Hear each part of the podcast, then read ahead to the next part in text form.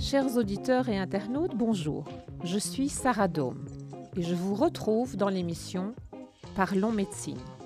Cette émission est née de la volonté de partager mon expérience et savoir professionnel. En effet, depuis 30 ans, je dirige avec passion l'institution Orthopédie Lucas et j'évolue dans un environnement médical entre médecins et patients. Maladie, traitement, thérapie, évolution médicale, nous allons prendre le temps de bien comprendre, de tout aborder et de discuter avec l'aide des médecins interviewés dans une ambiance riche, chaleureuse et éducative. Cette émission évolue chaque jour et prend la forme d'un podcast que je vous invite à suivre sur Spotify, YouTube, iTunes et Facebook. Docteur Günzburg, pouvez-vous nous expliquer qu'est-ce que la lombalgie chronique? Tout à fait, mais la lombalgie chronique n'est pas une pathologie, c'est un symptôme. En fait, la lombalgie, si on, si on analyse le mot, ça vient de lombe, c'est-à-dire la partie lombaire, le bas du dos, et algie, c'est douleur. En fait, euh, ça ne veut rien dire d'autre que mal au dos, euh, dans le bas du dos. Et chronique veut dire que ce n'est pas aigu, c'est-à-dire que c'est un petit peu euh, permanent, sans être trop violent, mais toujours présent. Qu'est-ce que ressent le patient quand il souffre de la lombalgie chronique? Alors, le mot souffrance est déjà intéressant de voir que vous l'utilisez, parce que le fait d'utiliser le mot souffrance implique déjà un aspect euh, psychologique négatif. Donc, la, souffrance est quelque chose de moral, qui n'est pas quelque chose de physique. Mais donc, ce que les gens qui ont mal au dos ressentent, eh bien, c'est mal au dos, justement. Euh, et, et la façon dont c'est ressenti varie dans le temps et varie d'une personne à l'autre. Euh, dans le temps, c'est-à-dire sur la journée, il peut y avoir des variations diurnes, plus le matin, moins le soir ou l'inverse. Et il y a des variations dans le temps. Il y a des, gens qui ont mal au dos de façon chronique par période, quelques mauvaises semaines, et puis ils ont de bonnes semaines, et puis de mauvaises semaines. Est-ce qu'il faut directement consulter un médecin et quel médecin faut-il consulter quand le moment est venu d'agir? Alors pas du tout, hein. il ne faut pas consulter un médecin pour mal au dos. En fait, le fait que nous avons mal au dos est un petit peu une conséquence du fait que nous marchons sur deux pattes et pas sur quatre pattes. Hein, notre colonne vertébrale a été prévue pour marcher à quatre pattes, on marche sur deux pattes et la partie inférieure de la colonne encaisse un petit peu plus. Et donc, euh, c'est un petit peu logique que ça fasse mal. Euh, mais si ça devient intolérable pour l'individu, le premier geste à faire, c'est d'aller voir un médecin traitant pour voir en quelle mesure il faut faire quelque chose et s'il ne faut pas faire un diagnostic différentiel parce que là où le mal au dos dû à l'usure de la colonne est quelque chose de très banal, il y a des affections importantes qui peuvent également faire un mal au dos et on ne peut pas passer à côté. Et quels sont les traitements qui existent aujourd'hui pour aider les patients qui souffrent un peu, beaucoup, toute la journée, quelques semaines, puis ça part et ça revient que peuvent-ils faire? Alors, c'est ce que j'ai toujours à mes patients. Je commence par leur poser une question. Je leur demande est-ce que vous vous brossez les dents tous les jours? Et puis ils me disent oui. Je dis eh bien voilà, ça c'est l'hygiène dentaire. Eh bien, l'hygiène de la colonne vertébrale comprend quatre éléments. Un, ne jamais, jamais, au plus grand des jamais, jamais, jamais fumer de cigarettes. Si les gens ne fumaient pas en Belgique, je n'aurais pas de travail. Deuxième point, être et rester svelte.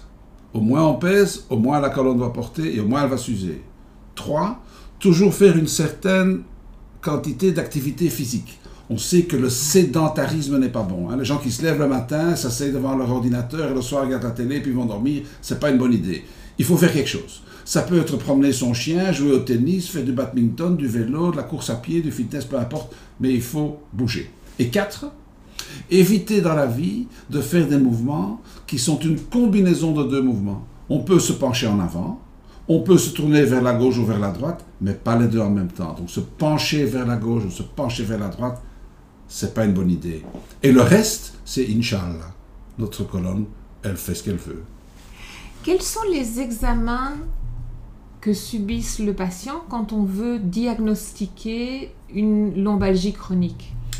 Alors, euh, on ne peut pas diagnostiquer une lombalgie chronique parce que ce n'est pas une pathologie, c'est un symptôme, comme on avait dit tout à l'heure.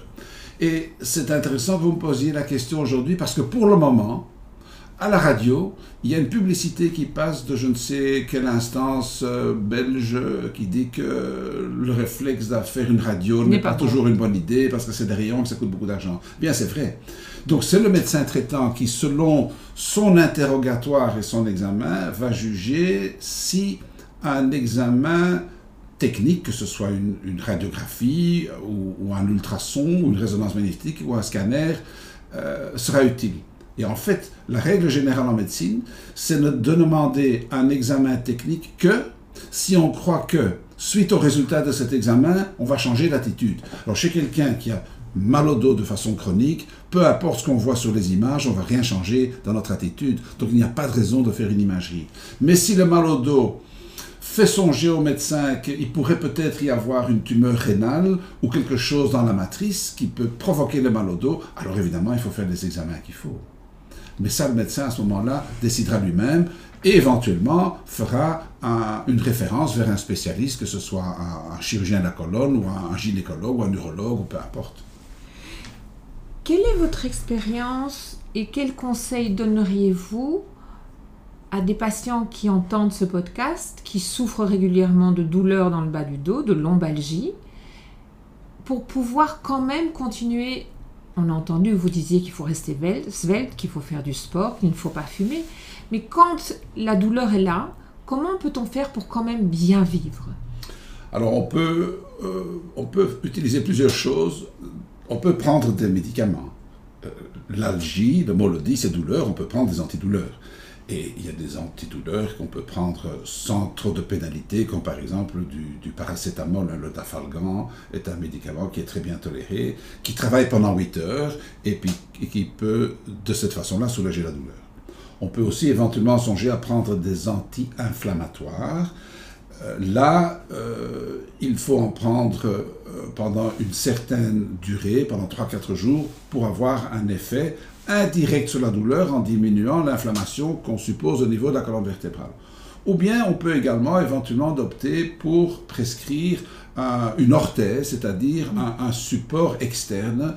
Euh, il y a plusieurs types de, de, corsets. Celui que nous aimons beaucoup est le corset de M. Dome, qui est un corset dynamique euh, qui permet une forme de décharge mécanique des contraintes au niveau de la colonne, puisqu'il appuie sur le bassin et au niveau du thorax, et avec un petit système de pompe, décharge euh, les contraintes au niveau de la colonne vertébrale. Et c'est un corset qui est fort bien toléré et qui permet euh, finalement de vivre une vie quasi normale. Eh bien voilà, chers auditeurs, une nouvelle rencontre de Parlons Médecine qui se termine. Vous pouvez nous retrouver sur Spotify, YouTube, iTunes, Facebook. Cela s'appelle Parlons Médecine, le podcast. Bonne fin de journée.